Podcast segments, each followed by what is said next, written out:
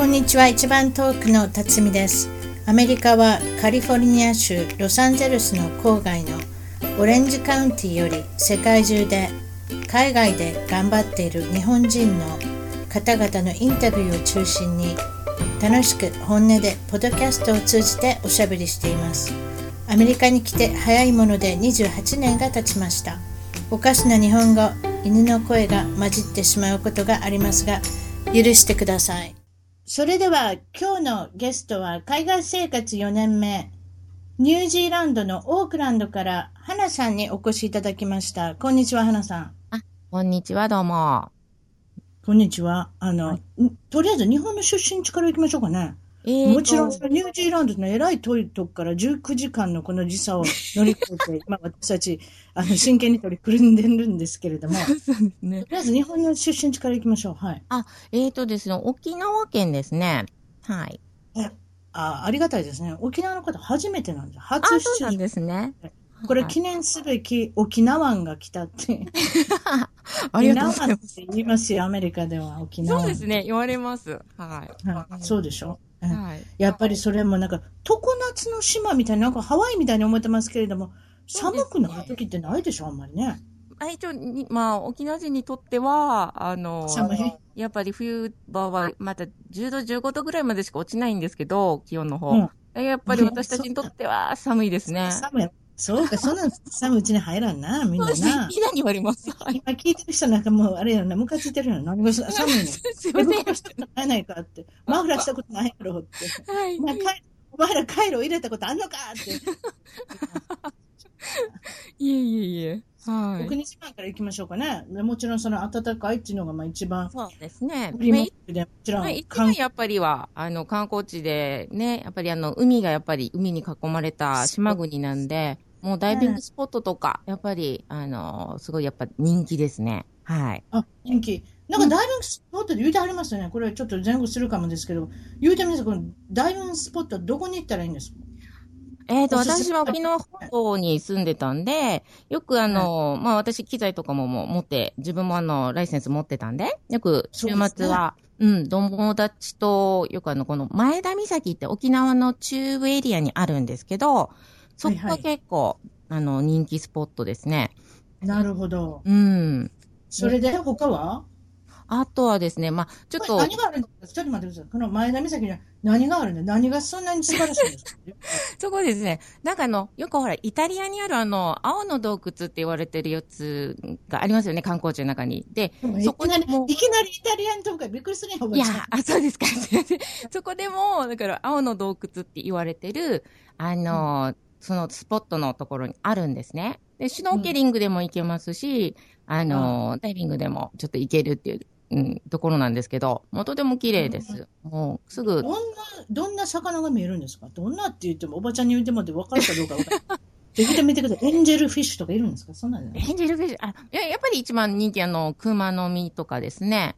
うん、お、あれがいますか？いますね。はい。ファインディングネモですか？はい。はい、そうですね。で、あとなんか、はい、いますよ。あの、6種類ぐらいいるらしいんですよ。はいはい、まあまあ、まあ、あの、詳しいのはよくわからないんですけど、はい、もうよく遭遇できましたね。で、あと、はい、あの、なんか、スズメ、あの、何でしたっけ？ス、スズメダイだったかな？やめやめてください。私、ちょっと、すみません。私、こう見ても、でも、ダイビングのライセンス持ってるんです。あ、そうなんですね。え、使っけどね。でもほな、沖縄行ったら今度行くことにしますね。で、これ、ナポレオンフィッシュって言うてくれるの、これ違うんですかナポレオンフィッシュないですあの、すごい大きな、あの、もう、ブルーの、あの、ナポレオンフィッシュって言ったら結構まあ、ダイビング好きの方は多分ご存知だと思うんですけど、なかなか、あの、沖縄ででもあんまり見るっていうことがないんですけど、あとその、でかい顔がポコポコしたやつですか？そうです、そうです。ポコポコしたやつ。でも、こっち忘れたけど、私、オーストラリアで見たの。あ、そうですね。そういうところには結構いるんですけど、沖縄本島ちょっと見にくい顔したやつやろブサイクなやつやろあ、まあ、そうですね。ちょっと一見増え剤みたいな感じで。でも全部全身ブルーなので、一応やっぱり迫力はあるんですけどね。はい。で、その、あの、その一部に、この前田岬の一部に、あの、いつもずっともう何十年って住んでるみたいなんですけど、私たちも朝早く行ったら会えるって行ったんですよ。私一度も結局会えずに、えこっち来ちゃったんですけど。そうなんや。うん。で、はい朝一でうん見れるらしいです。はい。うんうんほんで何そのボートツアーで行ったらまたさらになんか楽しいことがあるんですか？ちょっと言ってください。ああ、そうですね。まあ、ボートで行くと、あの、また同じちょっと中部エリアなんですけど、もうこれ私一度だけあのもう、あの、これファンダイブで、あの、ジンベエザメと一緒に泳げるファンダイブのツアーがあるんですよ。へえ、いいですね。うん。あれ、何でしたっけね。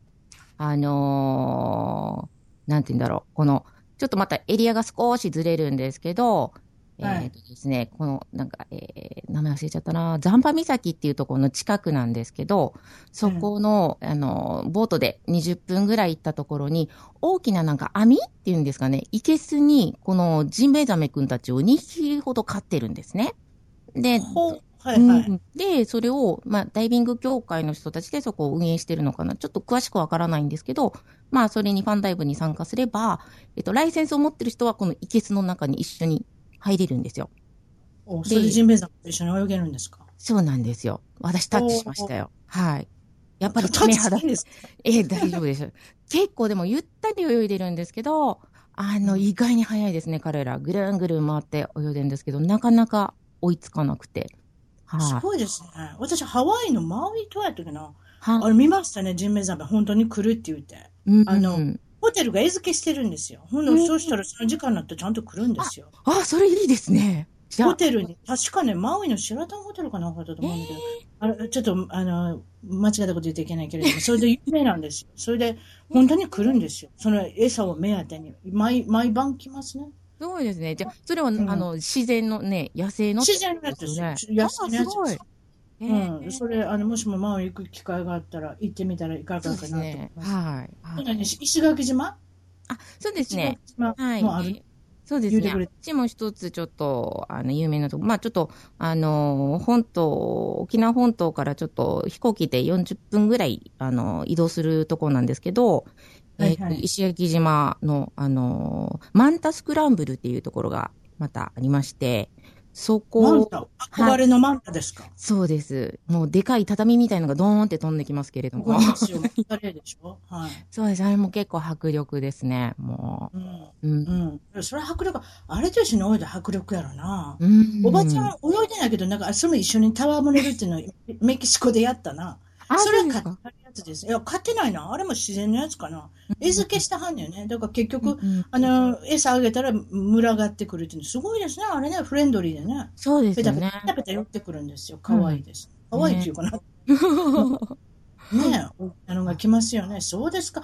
まあ、そういったことでもちろんダイビングスコスポットですかシュうんシュノーケルおっしゃいましたけれども。はい。それであとやっぱ他にやっぱ有名なのは、ちょっと私、私が有名なのは、あの、昔1972年でしたっけ？あれは日本に返還されたのは。あ、そうです、そうです。ねはい。私、うん今なんかね、あれですね、年数がスッと言えてる。だいぶ年ですね、私も。大丈夫です時。返還されて、それで、だからその、なんていうのかな、あの、ね、やっぱりその、もともとは、その、アメリカの、まあ、領地っていうんですか？これどういうたらいいのか？ななんだそうですね。一時期、あのね、沖縄あの領土として取られてたんですけど、まあ、ねあの、その72年に、あの、返還、日本に返還されて、ねなので、その、まあ、うちの母とかが言ってましたけど、その時代は、やっぱりパスポートが必要だったらしいですね。あの、日本の本土に行くために。はい。でうちの近所のおばちゃんね、80年代になってからも、いやー、たつみちゃん、あそこってパスポートまだいいんちゃういりませんいりませんから。もっとすぐ出るんですよ。ちょっと言うていい、大阪のおばちゃんのそう話そ。うそう予防注射もいるのにそんなん言うわけない。そんな失礼なこと言ってる場合じゃない。失礼しました。失礼な近所のニュースでした。ごめんなさい。もうね、ねやっぱりいまだに、あの、冗談で言われますね。すよねなんか本土の、私ちょっと本土の、ね、出向で行ったことがあって、そこに、あの、全然やっぱり、えっ、と、なんか、日本沖縄の人が初めてだっていうことで、みんな群がってきて、ああ、なんかリゾート地からなんか出向の人が来たよ、みたいな。いろいろそうしたらうんパスポートいるのは、やっぱりあの、その、言ったようになんか、ね、予防接種必要なんでしょとか、そんな感じで、やっぱり未だに言うえー、からかわれますね。そうですはい。顔が赤くなりましたけど、それ言われたとき何を言うてんねんっていう感じだったんですけど。それで、その、ちょっと聞いたところに割と意外と離婚率が多いんですか？沖縄って。ね。おっしゃってたはい。昔これは意外でしたね。あ、そうですか。うん。うんうんななんでだと思いますか？わかんないんですけども、あの、まあ、ザ・日本、なんか、よく多分、県民賞みたいなので、よくね、テレビとかでも多分日本でやってたと思うんですけど、やっぱりなんか、あの、なんていうんですかね、昔からなんか、やっぱりこの家族でこ、子供、子だくさんで、なんかお父さん、なんかだらだら昼間からなんか酒飲んであんまり仕事しなくて、お母さんだけが、あの、ガンガン頑張ってて、あんたなんで働かないの？みたいな感じで、あの、離婚するっていうのは昔ながらからあるらしいんですけど。はいはいはいはい。あ、そうか。お母さん頑張るんですね、沖縄。女性はやっぱ頑張るんですね。ね、あの、そんな感じがします、ね、そう、女性はやっぱり働き者っていう感じのイメージでよく、あの、言われてたっていうところは、やっぱり母の世代でもあったみたいですね。うん。うん、まあ、今ちょっとさ、うん、ごめんなさい。はい。あ、どうぞどうぞ。うん、あ、いやいや。そい今は、あれですか？なんか今言おうとしはったのは何ですか？あ、なんか今、まあ、うん、まあまあまあ、今でもやっぱり離婚率そんなわ、ね、高い方に入ってるとは聞きますけど、はい。ということ酒が美味しいんですかね？やっぱり沖縄のお酒はどういうお酒が有名なんですか？今、えという。ああ、まあ、あの、やっぱり有名なのは泡盛ですよね。まあちょっとあの、焼酎に似てますけど、まあかなりアルコール度数は、あの、強くて、うん、それ飲んでたらお父さん昼からちょっとややばそうやね。やっぱそうですね。今聞いてた。アルコール度数が高いっておっしゃいましたね。そうなんですそうですか。それで兄弟も多い、私のイメージからしてやっぱ兄弟はなんか3、4人、5人とかってね、結構あの昔からそういうイメージがありますけど、やっぱ多いですか？まあ、今、私たちの、まあ、あのね、世代とかだと、まあ、大体みんな2、3名にはちょっと落ちたんですけど、まあ、それも日本で困ってる少子化と違ってもう協力体制ですね。なんか、そうですね。他は少子化なんですけど、沖縄県だけはちょっと、あの、出生率高いとは、あの、平均的には高いわけですよね。うん。うん、私たちの昔の世代は、私もそうなんですけど、4人兄弟だったので。4人兄弟ね。はい。うん。普通ということは、親戚もめちゃめちゃ多くなりますよね。それだけね。とても多いです。だからなんか、ね、うん、おばあちゃんの、なんていうんですか、あの、お祝い、なんかね、ベージュとか、コキとか、なんか意味わかんないんですけど、ねうん、そういう時はもう必ずもう、いろんな親戚呼ばれて、えっ、ー、と、多分、おばあちゃんとかおじいちゃんのお祝いとかでももう100人、200人普通に集まりますから。おー、そうですね。結婚式とかなって300人、400人ざらっておっしゃいましたね。そうです。そうなんです。もう、結婚式。それ聞いてびっくりした。えー、みんな芸能人じゃないですけど。芸能人じゃないですけどね。何億円の挙式じゃないですけれども。はい、ほな、なんか黒豚の丸焼きとかみんなで食べるとかそうませんから。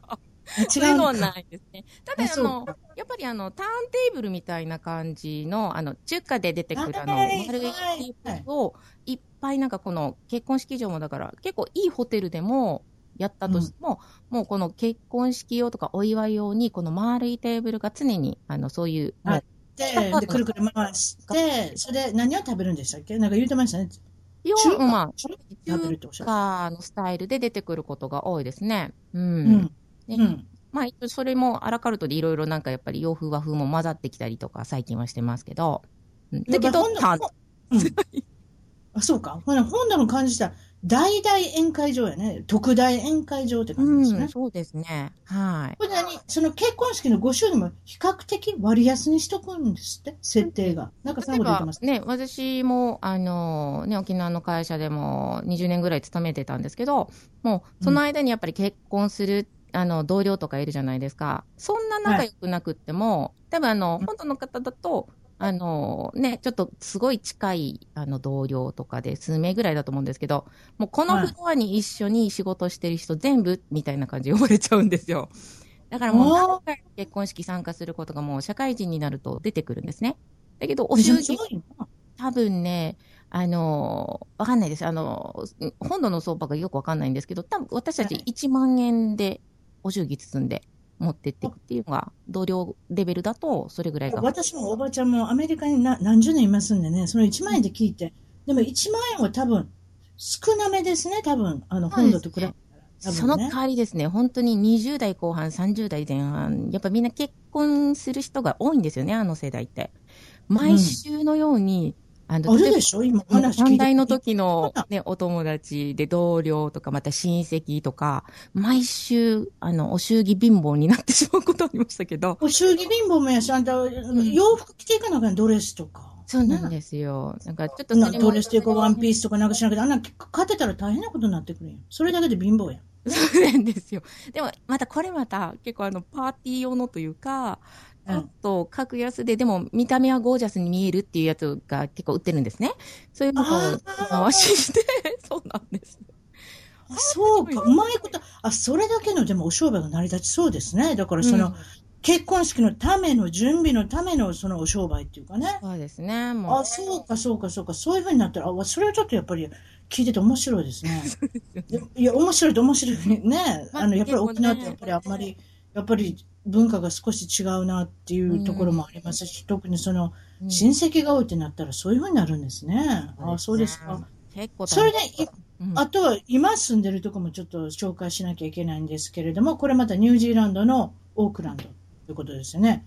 一番大きな町でもあるし、日本人が一番住んでる町でもありますよね。そうですね。なんと、あそのの、今、私、オークランド住んでて、住んでるんですけど、まあ、こう、首都じゃないんですけど、ニュージーランド全人口の3分の1が全部もう、ねークランドに集まってる大。きい町ですよね。はいうんあとは羊ですね。羊ぐらいしかいないでしょ。羊は本当にまあ、多いです。うまいですね。上手でしょ？はい。もう、似てます。もう一回やりましょうか。バーって。ありがとうございます。ごめんなさい。あの、ニュージーランドの、あの、もうじゅニュージーランドに、まあ、なんていうんですか、あの、お仕事されてて、今ね、その会社に働いてはって、ベネフィットがものすごくいいって聞いたんで、あの、私、なんかヨーロッパ旅行行った時かな、ニュージーランドの人とおしゃべりする機会があって、もう1ヶ月とかポーンって休めない。そんなん？あ、そうですね。ここは結構あの、何でしたっけ？ワークライ、うん、ワークバランス、あ、ワークライフラバランスでしたっけ？忘れちゃった。えーなんかやっぱり。私聞かれててわからんの。はいあ、。そうですね。で、結構そ、ここ、なんか、やっぱり育児とかも、あの、男性も普通にやっぱり協力しますし、あーあの、なので、で、えっ、と、普通に、で、例えば私たち日本人なんで、やっぱりお休み取って日本に帰るっていう人、私の同僚も多いんですけどね、やっぱりみんな3、4週間ボンって取りますね。で、いなくな3週もう、もう普通、3、あ4週の例えば仕事、仕事始めて、その年からもう3週間くれんの？え、あの、働いて、えーっとですね、まあ、同じ年に20日っていう、日本と同じなんですけど、1年間に20日間発生するんですけど、この働いてから、あの、その時からもう累計されるんですよ。日本だったら半年以降じゃないとなんか発生しないとかあったと思うんですね。だからちょっとない期間があるんですけど、だけど、あの、もう1日でも、その1日8時間働いたら、そのプラ、それに大体あの8%ずつ時間で溜まっていくんですよ。うん。それで、うん例えばどういう、実際的にどん何日ぐらい休めるんですか？えだからまあ、あのね、最初の1ヶ月、例えば新入社員っていうか、新しいスタッフ入ってくるじゃないですか。バイトの子たちもそれは貯めなきゃいけないので、これ、ちゃんとおー入人の方で決まってるもんですから、でバイト、も？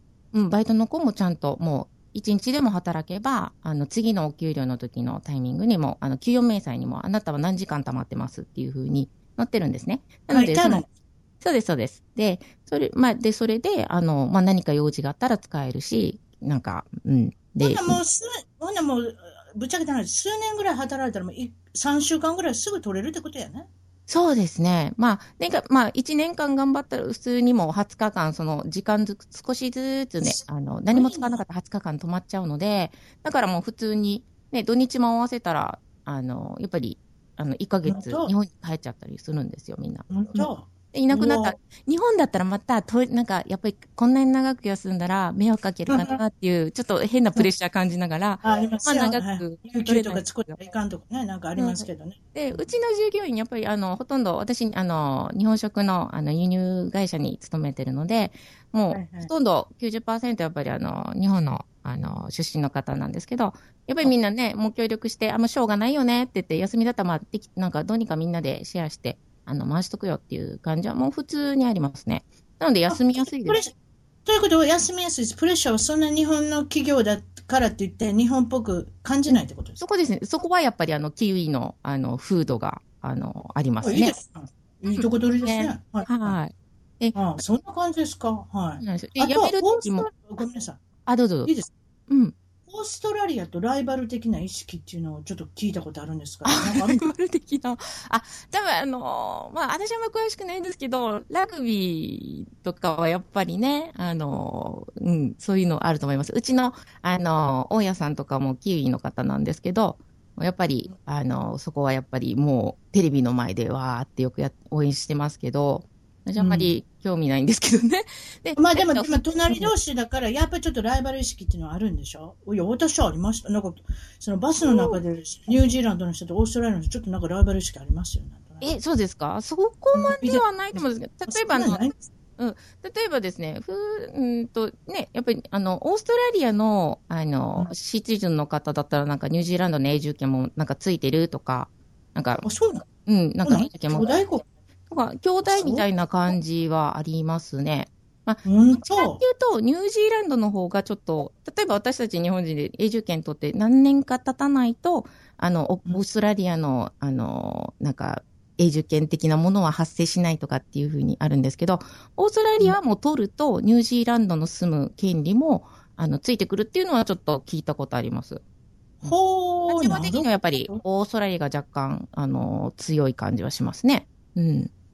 まあ、人も多いしな。そうですね。間違いないです。人と、人とプラスカンガルーか。なんかそ、ね、そうですね。なんかね、コアラとかね。な、オタクは羊やけども、なんか羊しか考えられないすいません。大丈夫です。あと、みんなあとはちょっと、聞いておいた、そのニュージーランドあるある的な海外生活、ぶち切れるときストレスが溜まる瞬間っていうのを、こう、1、2、3、4、5、トップ5まで、あの、選んでいただいたんですけど、そんな感じいいですか？ちょっと言いましょうかね。はい、で5位から、じゃああなたが発表してください。5位。5位、えー、っと、もう、ルーズですね、一言。おもろいな、はい。本当に。ルーズ。うん、あ、もうこれ、うもう、もうとにかく、やはり日本でやってた人だともう、ね、もう、アメリカとかもそうじゃないですか、タイムイズマネーとか言うじゃないですか。もう、遅れても、もう、まあ、さっき言ったように、あの、ホリデーは取りやすいんですよね。で、そしたらなんか、あの、ガバメントにちょっとやっぱり手続きの関係で連絡したということで、うちの従業員のなんか、何々のもう、ビザが切れるとかっていうことで、うん、その担当者にかけるじゃないですか。ああ、うん、来週までホリデーなんだよね。また書き直してくれるとかって、ええー、って、こっちはもう切羽詰まってるのに、もう普通に遅れるのが当たり前なんですよ。もう、ホリデー優先なんですね。もう、で、あともう、公共のバスとかも、あの、スタートの、あのー、駅なのに、なんか2、3分とか普通に遅れますから、オンタイムには絶対進みません。あの、せやな。今聞いててニュージーランドだけじゃないかもな。そうですか。日本だけちゃうか、あんな性格そうですかね。いろんな国なんかいたりするけど、みんな適当やで。いや、私も沖縄人なんで、やっぱりね、他の県に比べて沖縄人なんておっしゃったけど、沖縄ちょっと、あれですかね、ちょっと。結構ルーズっていうイメージあるんですよね。そうなんですよ。ね、うちなタイムって言われるぐらい、例えば飲み会やりますよっていう、ね、なんか、じゃあ集まりがじゃあ6時からって言ったら、その幹事の人は先に集まってるんですけど、みんなわらわらわらわら集まってきて、だいたい全員揃うの1、2時間ぐらいですね。1、2時間？違うんですね。うん。それ、何？それ、沖縄のこと言ってんの？それニュージーランドのこと言ってんのどっち？ねまあ、似てますよね。そういうところは。どっちも似てんや。うん、でもあんただけいろいろすんねんな。ほんで、4位は行きましょう。4位は？で、えっ、ー、と、要因はですね、まあ、物価ですよね。もう高いです。恐ろしく。日本と比べたらな。どういうとこ高いと思う？あの、一応もう、こっちみんな消費税、まあ、日本でいうとこの消費税、GST って言うんですけど、15%なんですね。何買っても？何買っても。あ、ごめん、なんかすごい興奮したこと言ってしまった。うん、そうなんです。一律15%です。もう結構だ。アメリ,、うん、アメリカ8%やで。そうなんですよね。で、だから日本が今。食料品はただやねん。ああ、食料品も意外に高いですけどね。あ、まあ私あの。消費税がないね。あ、うん、そうなんですか？そちら？そうよ。アメリカ。素敵じゃないですか。そう、自慢げに言う私。ね羨ましい。うちも全部乗っかってます、本当に。だから何買っても8%で食料品だけ0%。そうなんですね。やっぱりお金のない人のためには食料品だけは絶対買ってほしいからっていうガマガバメントっていうか国のまあ、なんていうのかな。あの、まあまあ、そういうことですよね。考えですよね。うん、そうですか。15%大きいですね。何でも15%ついたら。やっぱり一番最近は不動産がもうすごい高騰してるので、うん、まあ、これはちょっとチャイニーズの方の、なんかそれでアップ、なんかアップしてきたっていうの、チャイニーズマネーが変わって、もう高騰してるっていうのがあるらしいんですけど、もう一般現的には買えない。な。アメリカでも一緒や、現金もガバーって持ってくるからな。マジですかもう、どこも一緒なんです1億、ね。1億とか現金でボーンと送らせて。私聞いたことある。まあ、ボンって置けるような量かどうかはわからんけど、現金で持ってくんねんて、すごいの聞いたこうんそうなんですよ。と。うん、こっちでもやっぱ上がってるね。ねえ、そうなんですね、やっぱり。あそうか。ほんで、例えば何、レストランとか行ったら15%も取られてたら、もうチップやる気になる、なれへんやん。やれへんの？やるのそうか、こっちはですね、なんとチップの制度がないんですよ。あ、それええな。うん。なので、もううん全部そこにインクルされてるから、みたいな感じで、なんかチップ、まあ、ごく稀にくれる人もいるみたいですけども、ここ、うんここ基本的にその、あの、風土なの文化ないんで、はい。外食は外食高い安安いどやっぱ高いですよね。今朝ちょっとマクドナルド行ったんですけど、えーっと、マクドナルドのブレックファーストセットみたいなので、あの、はいはい1.30ぐらいだったんで、うえ、それって日本円でいくらよ？えーっと、今、日本円が70なんちゃらなんで、うーん、ね、やっぱり5、600円はしますよね。え ?2000 え円？いえ、あ、2000 2000円？じゃないあです。あの、多分5、600円ぐらい？あ、5、600円何がついてくるんですか？ちょっと言ってください。えーっとですね、今日食べたのが、なんか、あの、マフィンとスクランブルエッグとソーセージが入って、あと、ハッシュポテトですか？あと、コーヒーですね。うん、これで9.30なんですけど、うん。それで500円？600なんちゃらぐらいだと思う。あそれ高いな700なんちゃら。うん。それで高いそうなな。んですよ。で、ね、日本だ今、そうか、めちゃめちゃ高いかな。うんいや、アメリカいくらぐらい ?450 円ぐらいかそんだけで。多あ、分。そうなんですか。4ドル50ぐらい。わからん。そうですね。日本だと多分、あの、そんなもんちゃうか？100だから、円であれソーセソーセージエッグマフィンっていうやつやろ？あ、あ、あります、あります。はい。エッグがついてくるやつ？エッグのやつは高いで。ソーセージだけの安いで。そうですね、そうですね。ちょっとあの、ちょっと違いますよね。値段変わりますね。私間違えた。実は今日ね、あの、ママクドでね、マクドっていうのかな？関西でマクドっていうの、マックっていうのかな？ああのドライブスルー行ったんですよ。うちの息子が食べたいって言うから。それで、朝食今24時間サーブするようになったんですよ。あ、ああ、はいはい。マクドナルドで、あの、すごい、うんあの、人気があるから、もう、それで24時間やったらええやないかって言って、あそれで、ね頼ん、うん。頼んだんですよ。私は一人でドライブスルーに行って。うんで、エグ、何？マックエッグマフィン？あ、ソーセージエッグマフィンをはい。頼むつもりが、私何を勘違いしたのかしらソーセージマフィンって言ってしまった。ははは。それでそんなん調べんと家帰ってきたら、エッグの部分がないじゃないですか。ないですよね。それは結構事件ですよね。えー口曲がりにくいでしょ？なエッグ、何？ソーセージエッグマフィン？何でもいいけどエッグマフィンって言うんですね。そう。そうでしょ？難しいでしょ？そうなんか、それで私な、なんか飛ばしたんですよ、多分。ソーセージ、ソーセージマフィンって言ってしまったんですよ。なるほどね。それで帰ってきたもんやからね、別に怒られもしませんけれどもね、私がムカついたムカついた。よくそういうことありません？家帰ってから気がつくってやつ。でももうまあ、後の祭りっていうやつ、もうイイライラします。すいません。ごめんなさい。ちょっと脱線しましたけど。あと3位、コミュニティの狭さ。そうですね。もうかなり、ね、今、さっきね、おっしゃってたように、やはりオークランド、特に日本人、ね、人口の比率もあると思うんですけど、もう、やっぱり誰かし、日本人コミュニティ特に狭いんですよ。で、誰かと誰かも繋がってて、まあ、やっぱ悪いことはできないですよね、普通は、みたいな。ああ、すぐやっぱ噂が広まってしまうから、ね。そうなんですよ。でも、例えば、もう前の私、フラットメイト、今の、今じゃなくて、前に住んでたフラット、住んでたの、まあ、ふこっちではあの、ルームメイトのことフラットメイトって言うんですけどね。そうですね。シェアメイト、うんフラットメイト、ルームメイト一緒ですね。結局、ねちゃんと、ねってことですね。うんそうね。だからその、あの、一人の女の子がですね、えっと、まあ、同じ日本人だったんですけど、いや、あの、キウイの男の子3人、あの、見股かけてまして、忙しこやな。もう、本当に。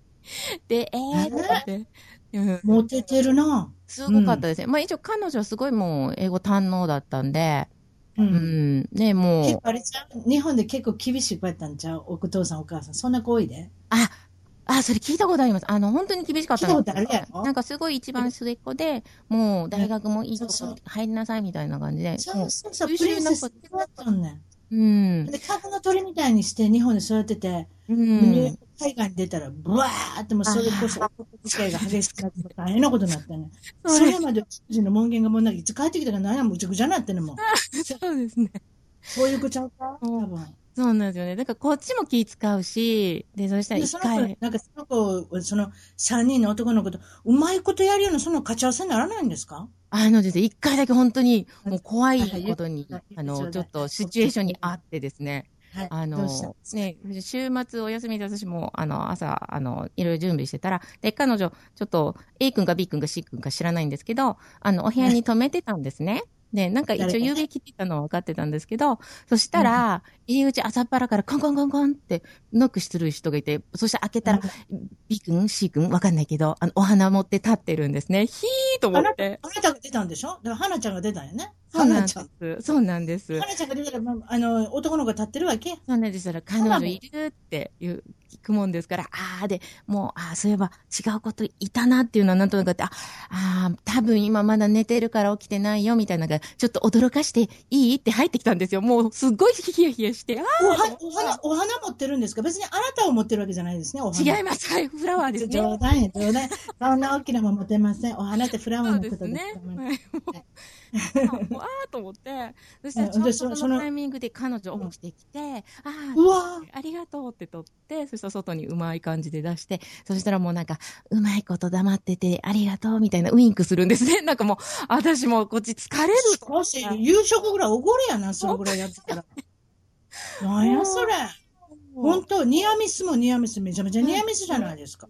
そうなんですよ。で、だから、まあ、あの、それで帰ってもうた。花まで持ってきたのに、帰らせた。そうなんですよ。うまいことあるんですね。なんか、そういう。その子うまいこと言った？どれかに。その三つのうちどれかに。あ、そうなんですよ。で、結局、それをしばらくやってて、お一人選んだらしいんですね。うん。うん。だけど、その一人選んで、他の子はもう本当に断って、やっと一人選んだよってなったんですけど、その人が実は、あの、他の女と結婚してたんですね、もうすでに、数ヶ月前に。だらな ややこしいな。んあもうややこしくって、もうなんか意味がわからない。で、逆にもう彼女はそれを追いかけるような感じになっちゃって、ああ、なるほどええな。そういうこと追いかけられるの嫌いねんええね。自分で追いかけたいねんな、多分。そうなんですよね。やっぱりもうせっかく選んだのに多分、もう諦められないんでしょうね、なんかね。うん、そうやね。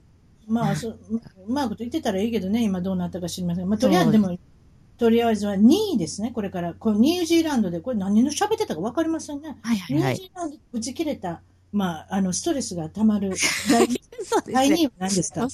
えっ、と、第2位はですね、もう本当にあの、衛生面というか、うん。ええちょっとあの、まあ、文化の違いなんですけど、例えばですね、まあ、オークランドに、まあ、ちょっと有名な、えっ、と、ストリートっていうか、クイーンストリートってあるんですけど、そこで結構あの、ベアウト、あの、素足でペタペタ歩いてる人が結構いるんですね。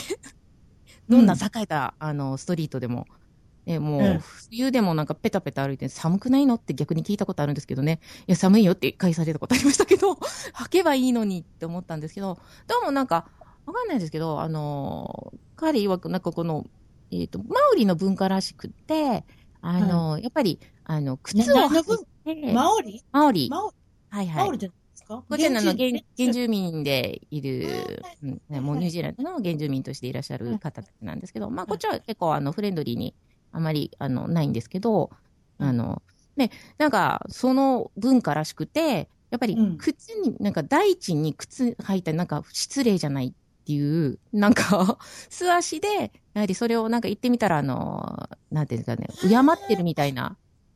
でも、あな。んなんかな、うん、ラグラグビーのゲームの時でも、裸足でなんか選手がマオリのなんかダンスしはるんやんなんかハカですね。あんな感じやな。そうです、んあれ、なんか戦いのダンスみたいな感じ。そうそうそうそうそう、男らしいダンスをしはるな。そうなんですよ。ううんん。あそうかそそれでかかる来てるらしいんですけど、いや、でもね、うん。うん裸足やからうん衛生面が悪いってことですか？もうなんか、いや、ほね、私たちからすれば、ね、お家の中では靴を脱ぐ文化の日本人からすると、いやー、外で出て、そのままお家も入るんかいみたいな感じなんで、やっぱりね、あの、あ、気持ち悪いですよね裸足でうろうろして、そんな危ないもん。なんかね、っていうのもあるし、いや、あの、そのまま土足でお外行ってたのに、そのままお家入っちゃうっていうのも、それは別にウェルカムなので、え、拭かなくていいのかみたいな。とか、あと、あまあ、それは日本人的かもしれませんね。こっちの人、ね。こっちの人カリフォルニアやから結構あったかいじゃないですかね。はいはい。うん裸足の人いますよ。あ、そうなんですね。なんだ、マオリだけじゃなかったんだ。えーいますよ。なんか、たまになんか、あの、セブンイレブンとか、何この人裸足なの？みたいな。これで運転してんのやめて？みたいな人いっぱいいますよ。そうなんですね。あとこっちなんかスリッパ履いてる人、女の子で。ああ、そうなんですか？スリッパでうろうろしてんの。なんか可愛いね。可愛いテディベアとかがくっついたね、スリッパでね、うろうろうろうろしてんの。いやびっくりする。あれでなんか街中歩いてんねん、スリッパでも。もうかもうやめてほしいわ。あと1、1位、マーマイトがまずい。ああ、もこれ何ですか？う、もう、これがですね、もう本当に、マーマイトって、あの、まあ、この、オセアニア圏で売ってるらしいんですけど、マーマイトとあとベジマイトって似たような、あどっちかがオーストラリアで、どっちかが、えこれ何これ果物のことでこ、その、もう基本から言うてください。あなたは分かってるけど、マーマイト、マーマレードみたいじゃないの？何ですか、マーマイトあ。その、実はだからこの、パンに塗るステスプレッドみたいなやつなんですよ。あジャムムみたいな。ジャムじゃないんです。味は、あ、でもまあ、から、何が、何かかららみたいなできてるやつなんです。うん。で、それをパンに塗って食べるんですけど、はい。うん。で、なんか一応、いろんな発酵、なんかお野菜とかを発酵させたもので、一応体には非常にいいらしいんですね。で、はい。やっぱりまあ、うちのあの、キウイのオーナーとかも、やっぱり、あの、台所にポコって必ず1個は食卓に、あの、置いていますけれども、いや、うんこれもう、なんて言うんですか、日本人からするともう食食えたもんじゃないんですよね。ほんと塩っ辛いんですよ。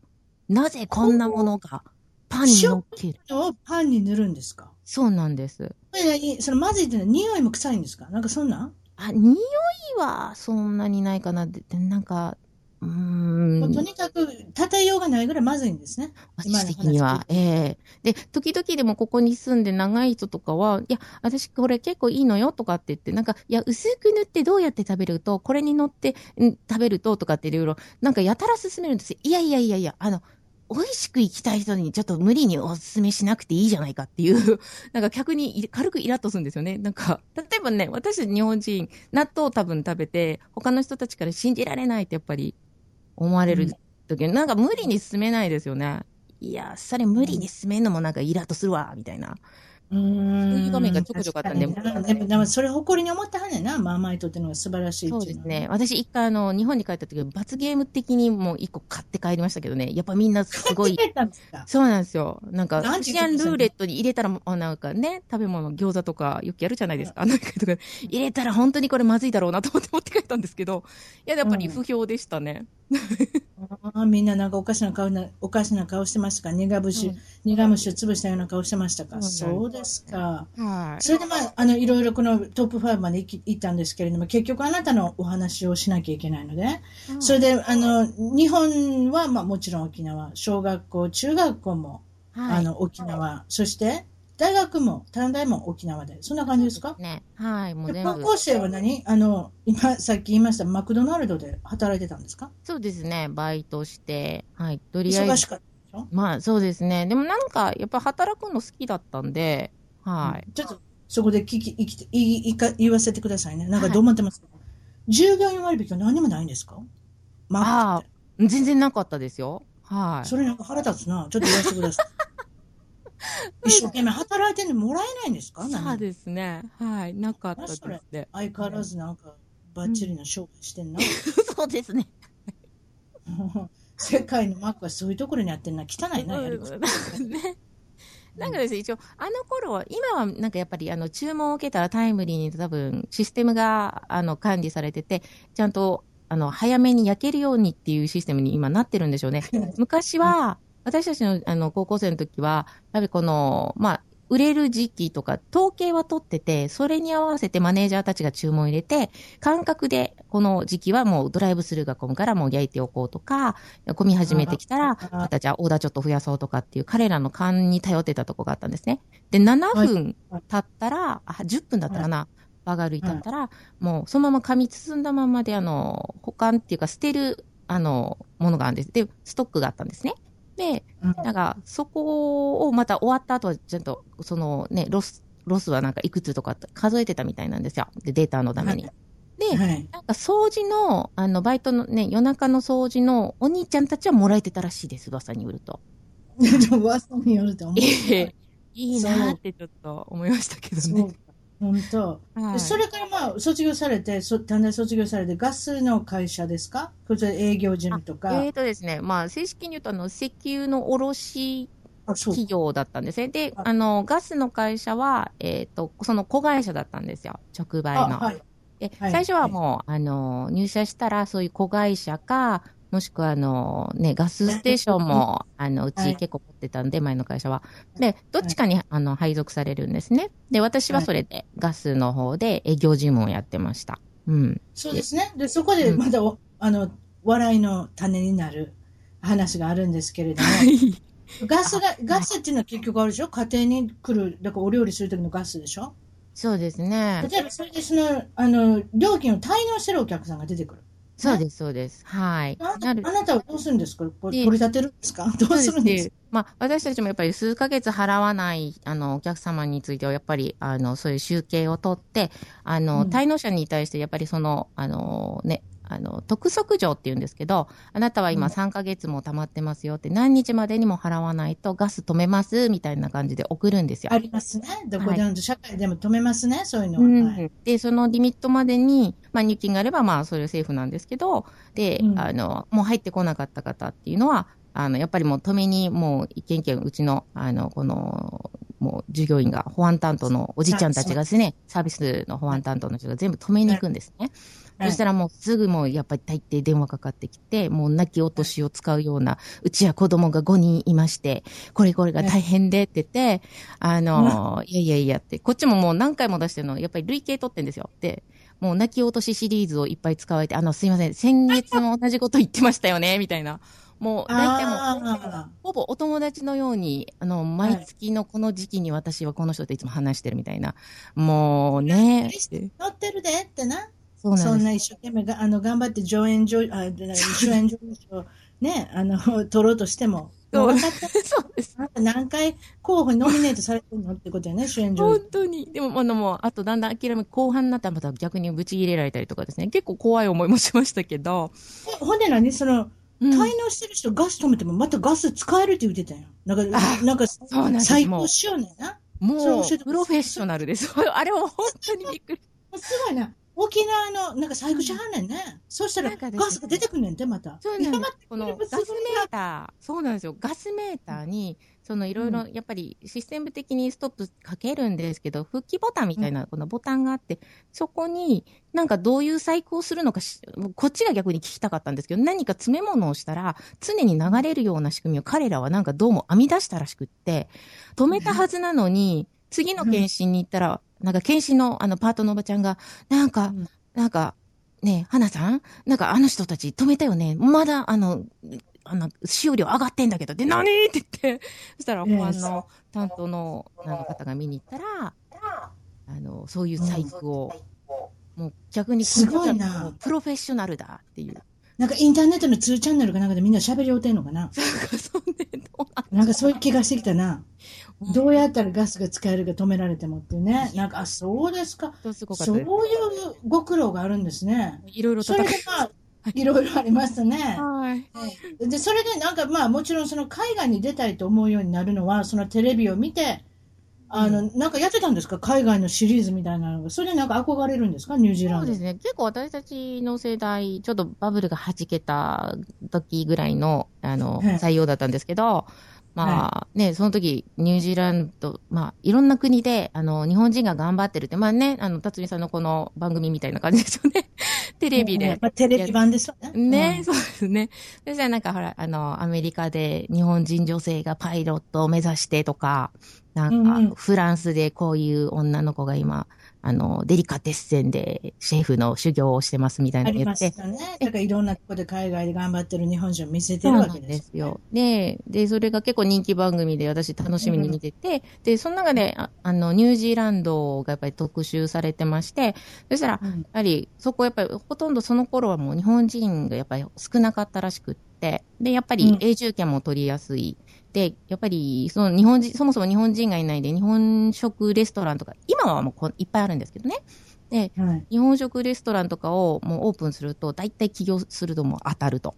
もう、うん夢のような話じゃないかっていうのはちょっと憧れもありつつ、で、時々やっぱり風景にね、まあさっき言った羊さんの風景とかですね、もうすごいなんかちょうどシティなのにちょっといい感じに自然も混ざってるのがすごく綺麗にずーっと印象に残ってていいなと思ってたんですよ。で、なるほど。うん。で、私結構なんかやっぱりずっとバタバタ、あのね、もうバブルでちょっとリストラとかもあった時期だったんで、難しい時期です。ね。そうだから、あの、しもう後輩が入らなくなってきて、あのね、う上の人も切られるから、なんかいっぱい業務が任されてしまって、なんか、ああ、大変ですね。ーもう大変ですね。もう、で、私たちもクビになったら怖いしっていうの、なんかやたら頑張ってたんですけどね。たら、うんそれで、そう、一生懸命働いてる間は分かんなかったんで、ワーワーキングホリデーの制度があるっていうのを、全然私知らなかったんですよ。で、あります30ね近くになって、あ、こういうのがあるのっていうの分かって、で、うん。私も行きたいな、そういえばテレビであの、ニュージーランド、はい、あそこが一番なんかやって、やるんだったらいいなって思ってたんですけど、うん。やはりさっき、今言ったような環境で働いてたもんですから、休みも申請していいのかちょっと怖いし、ね、席なくなっうん。ね、会社の席なくなってたらちょっと、あれだなと思って、もんもんとやってたらもう32、3、3になってて、あ、もうワーホリ終わってると思って、その時諦めちゃったんですよ。うんああ、実際問題もう諦めたんですか？そうなんです。で、それで、まあ、35ですか？ワーキングホリデーが行ける年齢が。うん、31だったかな？うん。1? はい。1でもダメになるんですか？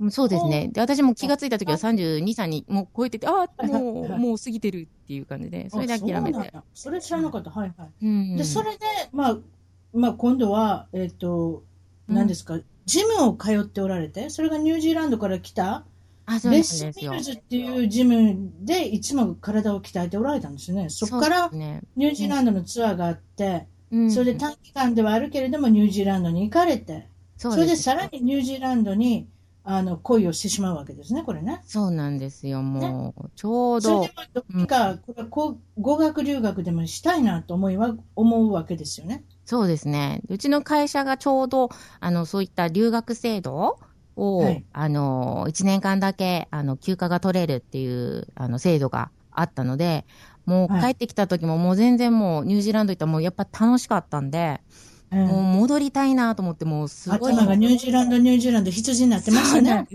本当に。もう会社でも仕事上の空になっちゃって、まあそうだ、留学制度も利用してって言って、そしたら上司に相談したんですけど、まあね、大体やっぱり20代、30代の若手社員が取ることが多かったんですけど、うん40代でっていうのはなかなかいなくて、お前本気で言ってんのかと。なんか言われまして、いや、本気ですよと。なんか言いながいや、だっらて、もうその時点で長いこと、あれでしょ、いうんあの仕事されてたでしょ？その会社に。あ、そうですね。何十年ぐらいいたんですか？もう何十年でしトょータル、そうですね、20年いました。はい。トータル20年でしょ、はいでもまあ、きそういうことになって、まあ、長期期間、あの長期休暇の、まあ、申し入れし,、して、承諾して、とりあえず1年で帰ってきたいんですけども、行っていいですかってことになって、まあ、どうぞってことにななるんですね、とりあえず。はい、そういう感じですね。ちょっと承諾得て、やっぱり。それでまあ、憧れのニュージーランドに来るんですよね。そうですこんなね。感じですか？はい。それで、えーっと、な何かその、投資のためにマンションも買ってたんですか？なんか沖縄で。そうですねれを売り、はい売りに出してたけど、すぐに売れなくって。それで、そうですね。な何ヶ月後が、うな数ヶ月後に売れるんですか？それが。そうですね。ちょっと気になりながら、そうですね、もう、あの、もうちょっと姉の方に、そこは、はい。あの、い委任して、もしはい、売れたら教えてねっていう形で済んで、そしたら、ろ切ったのが4月だったんで、もう2ヶ月後ぐらいに買い手が決まったよっていうことで、もうそして意外に、そう、利益が出たんですよ。あ、これは大金が、転がってきたわけですねん。とやったねと思って、これはもうちょっと延長していられるなと思って、ああ、そうか、そうか、そうか。そう。かで、うちの会社の規定はもう1年だから、もう終わったら帰らないといけないし、そうだ、もう退職しようと思って、なんか、スそカイプでなんと、上司にスカイプで、こんにちは、辞めさせていただきます。すいません。やっぱりもうちょっとここ痛いんでって、もう、あの、規定のこともわかるんで、もうちょっとご迷惑かと思うんで、やめます、みたいな、何みたいな、なんかそんな感じだったんですけど。はい。それで、まあ、語学学校を、まうん。あ、通われて、まあ、今も、今はもう通われてないんですけれども、結局何年間行くんですか？語学結学校。局、2年、だましだまし言いましたね、なんか。あでもまあ、その時にね、あの、投資のマンションのお金も少し入ってきたし、そうですね。それにあなた何十年、今20年っておっしゃったじゃないですか。長いこと。働いてたんですから、ちょっとはやっぱりその、外のこ空気も吸って、それでその語学学校で知り合ったいろんな国の人いたでしょ？そうなんですよ。で、だからね。それが面白いきっかけで、やっぱり、あのーね、やっぱりみんな英語を学びに来てるから、もういろんな、うん。やっぱりね、この地元の人以外の nationality の人がもう South American だの、あの、ね、 Spanish、なんかもうね、 European とか、もう、あの、 Asian 系とか、もういろいろ来て、みんなそこで、いる間にみんなのなんか文化も学べたので、非常にあの時期がすごく良かったですね。なんか、うん。うんだから、だから語学を学ぶっていうよりも、まあ、いろんな国の文化も学べたっていう感じですね。そうですね。うん。うん、それからその語学学校を卒業して先ほど言ったようにもうちょっと言いたいということで、今度就職ですか？そうですね。さすがに、あの、もうほぼ、あの、その預金を全部使い果たしてしまったんで、さすがにもう働かないとやばいよねっていう形になり、で、まあ、やっぱり住んでる間に、まあ、さっき言ったように、コミュニティが少しね、日本人コミュニティ狭いっていうことがあったんですよ。まあ、逆にそういうつながりで、また助けてもらったっていうこともあって、そうですうん、いろいろもう、あの、つってで、最初10社ぐらいいろいろ応募したんですけど、やっぱりワークビザをサポートしてもらわないと私も入れないんで、もちろん。はい。うん。で、それでやっぱりサポートしてくれる、あの、エンプロイヤーさんいろいろ当たって、やっぱりちょっと、はい、うんって、なんか、やっぱり私逆に20年キャリアがあるから、いや、こういう、なんか、 overqualified って言われて、うちにはそういうポジションありませんみたいな感じ、すごいたらい回しにされてしまいまして。ああ、なかなかね、はい、そうですね。で、でもまあ、このいろんな日本人の、まあ、こっちも、あの、沖縄の、あの、つながりの方と知り合いになったんで、彼らから、ちょっといろいろプッシュしてもらって。沖縄？ね、沖縄はこっちでもね、あの、アメリカでものすごくあれですよ。うん、あ、そうですか。いますよ。ええ、沖縄県人が強いですよ。そうです。もう、やっぱりあの、日本。和歌山。あと、あ、そうなんですか。熊本かな？鹿児島。なんかね、県人会の強いのいっぱいあるんですよ。私、そうですよね。私、そのとこにも入りたいんですけど、入らせてくれないからね、別に。沖縄も強い強いです。うん。え？大阪はないんですか？大阪、そんなだって、あんまりない、やっぱりなんか暖かいとこですね。和歌山も暖かいでしょ？うん。なんかわからないけど、鹿児島とかね、宮崎とかね、沖縄とか、なんか暖かいとこですね。そうですね。そういうところが多いですね。寒いとこも忘れられてますね、ね。うん。あと、あの、まあ、そうなんでいろいろお仕事をされて、今なんか活躍されてるんですが、海外からこの離れな、離れれない理由、またどう思ってますね。ニュージーランドがなんでそこまで好きで、なんでまだいるんですか？ちょっとそれも教えてください。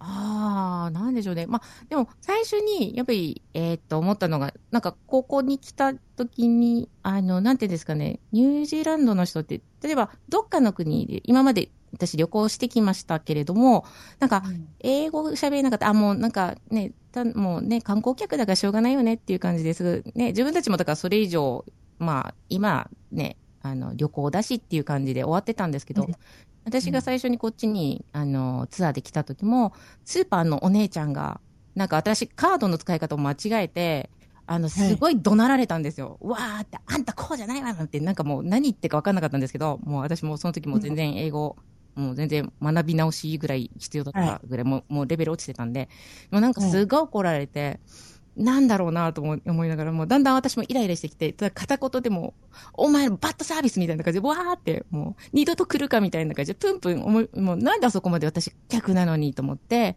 やってたんですけど、で、でも、で、後でなんかもう道歩いてる時、あ、この国なんか、そうか、一生懸命、あのお姉さんは諦めずに観光客だろうが、だ、どこの国の人だろうが、同じようになんか説得しようとしてたっていう姿勢ですよね。で、この国だったら、あ、私もう一回や、なんかね、英語も学び直せて、やっていけるっていうことで、うん、なんか、言ってみたら、みんな、あの、フェアな感じ。あんまり差別も、うん、まあ、もちろん、あの、どっかであるとは思うんですけど、なんか、はい他の国に比べて私すごい、あの、やっていけそうだなっていうのがすごく感じたんですね。はい、うん。はい。で、今もどうにかやってほしい。はい。ああ、やっぱりそれって大きいですね。自分のやっぱり可能性を、あの、引き出してくれるっていうかね。はい、あと、やっぱりその、ウェルカムに、こう、いろいろ行動をとってくれるっていうか、そういうのって大きいですよね、やっぱね。ねどんなことしてでも、その、失敗をしてでもその人諦めないとかね。そういったやっぱり、あの、精神っていうか、おもてなしっていうのは、いいことですよね。うん、それってやっぱり自然に出ることだし、それは別に演じてるわけじゃないし、うん、店員さんって本当に出ますよね、そういうところね、演じてないので、ね、そのサービスの仕方って。そうですか、今日はどうも、あの、お忙しいところ、ありがとうございました。ああ、こちらこそどうもありがとうございました。はい、楽しかったです。はい。はい。それじゃあ、失礼します。はい、失礼します。ありがとうございました。番組ではあなたの海外生活のお話をメールでぜひ一番トーク at gmail.com まで送ってください。あと新しいエピソードの情報はサウンドクラウド CLOUD または iTunes のポドキャストのアプリから購読、フォローをするといち早く視聴できます。まだ始めたばかりの一番トークの Facebook、Twitter をフォローして海外の輪を広げていきましょうね。よろしくお願いします。